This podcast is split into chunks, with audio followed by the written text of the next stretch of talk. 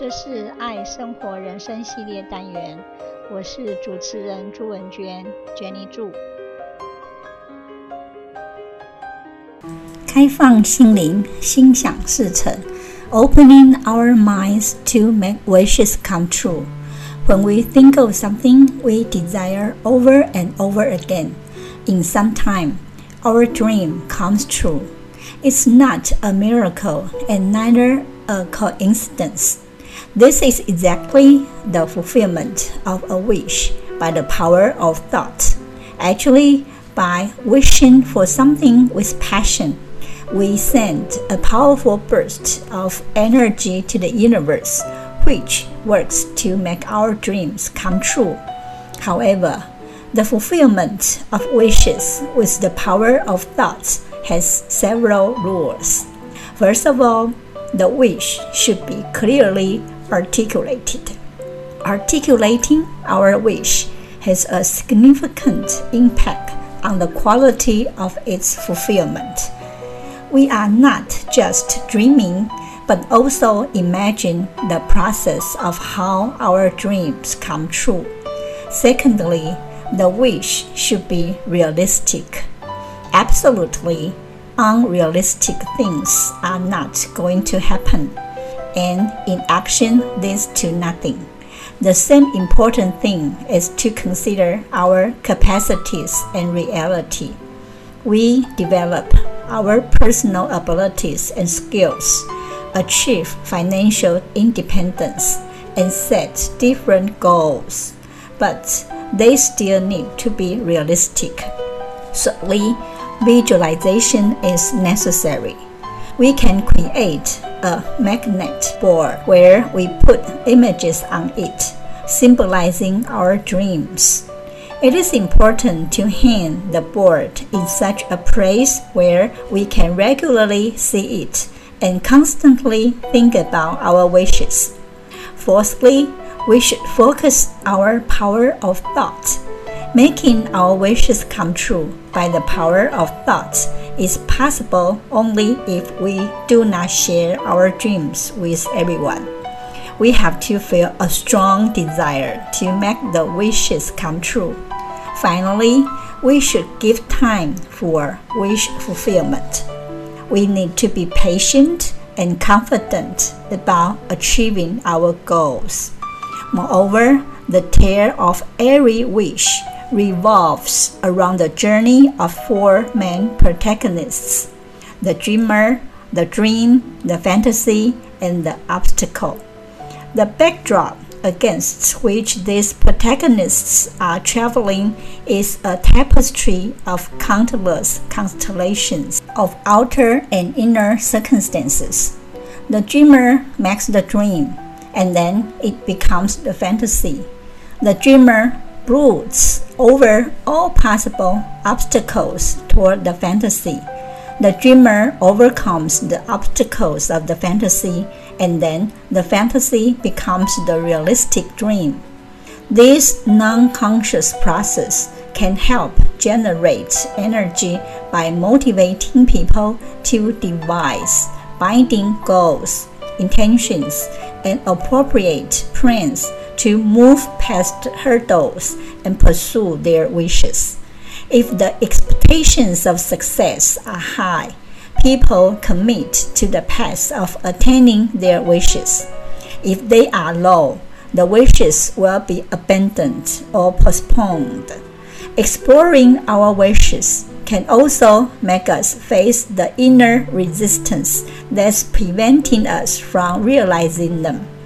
Peeking behind those two might be an eye opening endeavor.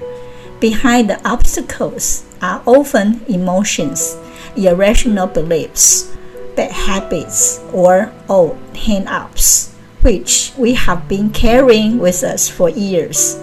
Only by spending some time in the company of our wishes and giving them our full attention carefully with an open heart can we make our wishes come true. We are the experts of our lives. We have our own needs and desires. We must pay much attention to our positive fantasies because finally they would become the best wishes. Once we have a wish, explore how we would feel already been there. We should pinpoint the best outcome and vividly imagine it by experiencing it in our mind.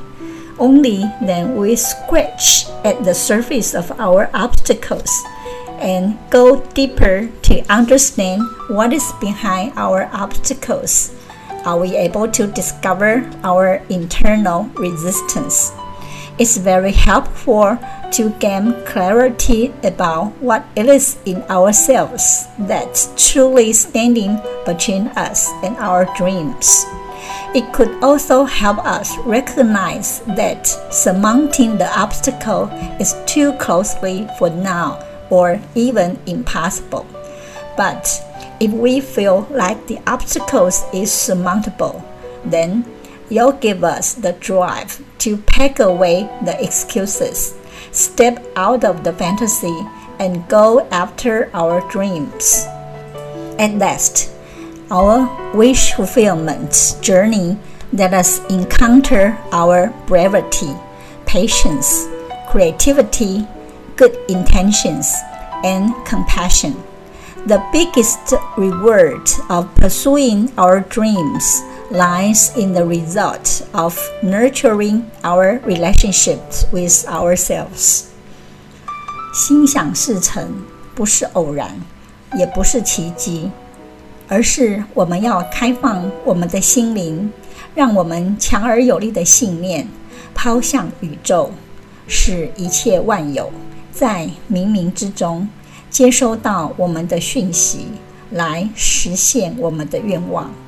我们的愿望要大声的说出来，要具体的想象，要符合实际，且要有很强的信念。最后，我们要有耐心的去等待，此过程一一不可或缺，且需反复而坚定的一直重复练习，直到愿望达成为止。许多人把他们自己的梦想想成遥不可及的幻想，天方夜谭，就像神话远在天边，于是轻言放弃，着实可惜。我们的愿望不是幻想，而是我们要好好的克服内心多年的情绪、不理性、坏习惯和旧焦虑。以及外在环境的困难等等，然后我们要再努力的审慎评估，从中找出最可行之道，以便能够把握机会实践梦想。我们是自己生命的主宰者，我们最了解自己的需要与渴望。虽然在我们身边处处都有贵人。但我们自己本身才是梦想的执行者。我们要非常专注在正向的幻想上，倾听我们内在深处的声音，要有简单且深厚的信心，行事谨慎，心情轻松，要感恩且要有耐心。最后，他们才会变成最好的愿望。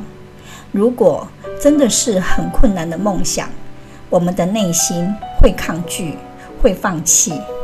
但是，如果是被认出可行的幻想，我们就一定要勇往直前，勇气十足，发出最强的意图，努力去实践梦想。